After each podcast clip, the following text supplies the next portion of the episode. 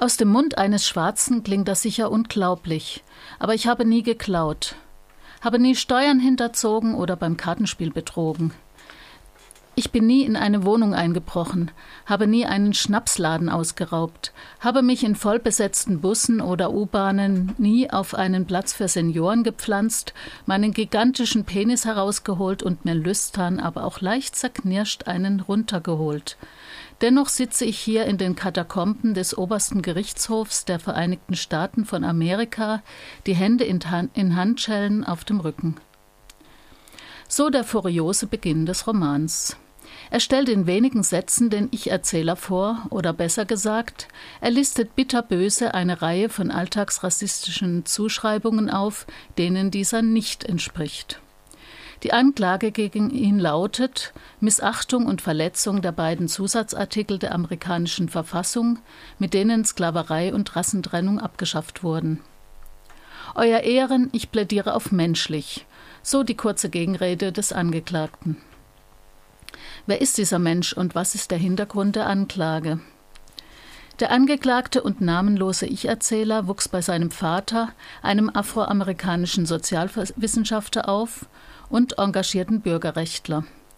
Dieser unterrichtete seinen Sohn zu Hause und setzte ihn grausamen verhaltenspsychologischen Experimenten aus um dessen schwarze Identität und Wahrnehmung des alltäglichen Rassismus zu schulen.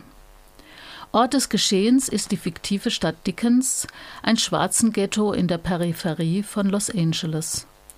Dort war der Vater eine wichtige Persönlichkeit. Als sogenannter Niggerflüsterer wurde er regelmäßig in verzweifelten Situationen gerufen. Hier zeigte er ganz andere Seiten. Seine besänftigende Art verhinderte so manchen Mord oder Selbstmord. Zudem war er Gründer und treibende Kraft des sogenannten Dum-Dum-Dunat-Clubs, eines Clubs von intellektuellen Schwarzen, die sich regelmäßig trafen, um über Rassismus zu debattieren. Bis der Vater eines Tages von Polizisten während einer harmlosen Auseinandersetzung um einen Strafzettel erschossen wurde. Hier nochmal ein kurzes Zitat. Bist du der Sohn? Ja, bin ich. Und du bist was Besonderes? Hä? Die Polizisten sagen aus, er, habe sie mit dem Ruf angegriffen, ich zitiere, Ich warne euch, ihr anal verstockten, autoritären Archetypen, ihr habt ja keine Ahnung, wer mein Sohn ist. Also, bist du was Besonderes? Wer bin ich? Und wie gelingt es mir, ich selbst zu werden?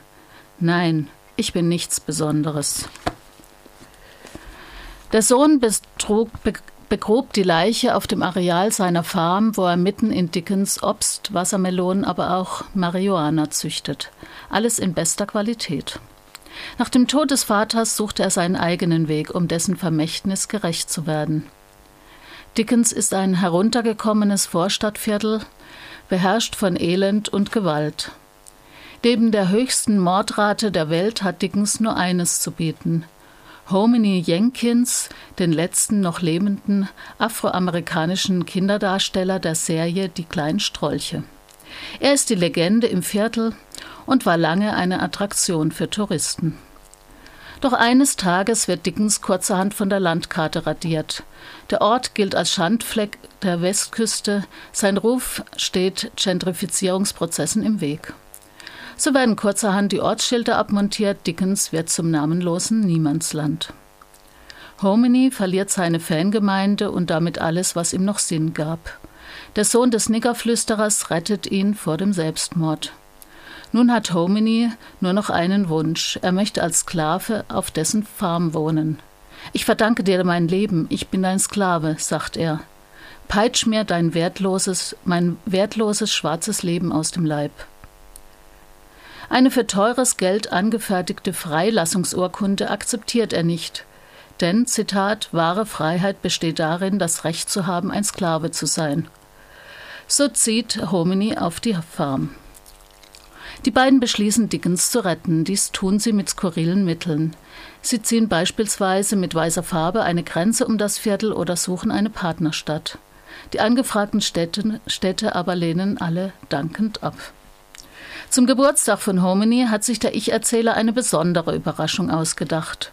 Er organisiert eine Party in einem Linienbus, den seine Ex-Freundin Marpessa fährt, und führt dort zur Feier des Tages die Rassentrennung wieder ein.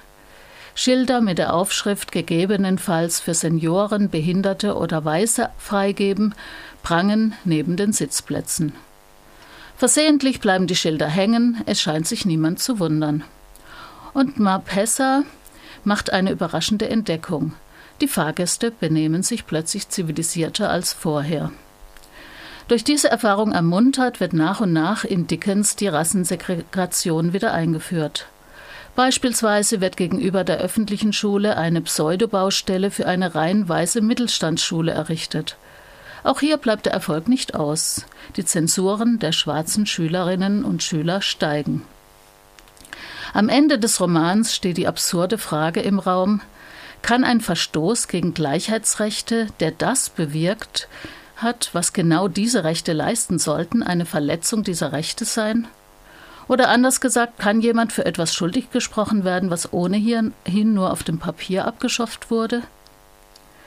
Paul Beatty hat einen mutigen und provozierenden Roman voller Pointen geschrieben, der die gesellschaftlichen Zustände in den USA schonungslos und mit bitterbösem Witz auf den Tisch bringt. Dabei ist seine Sichtweise äußerst klug und vielschichtig.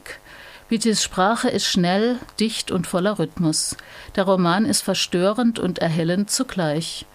Manches ist schwer auszuhalten, zum Beispiel die häufige Verwendung des Wortes Nigger oder sexistische Sprüche.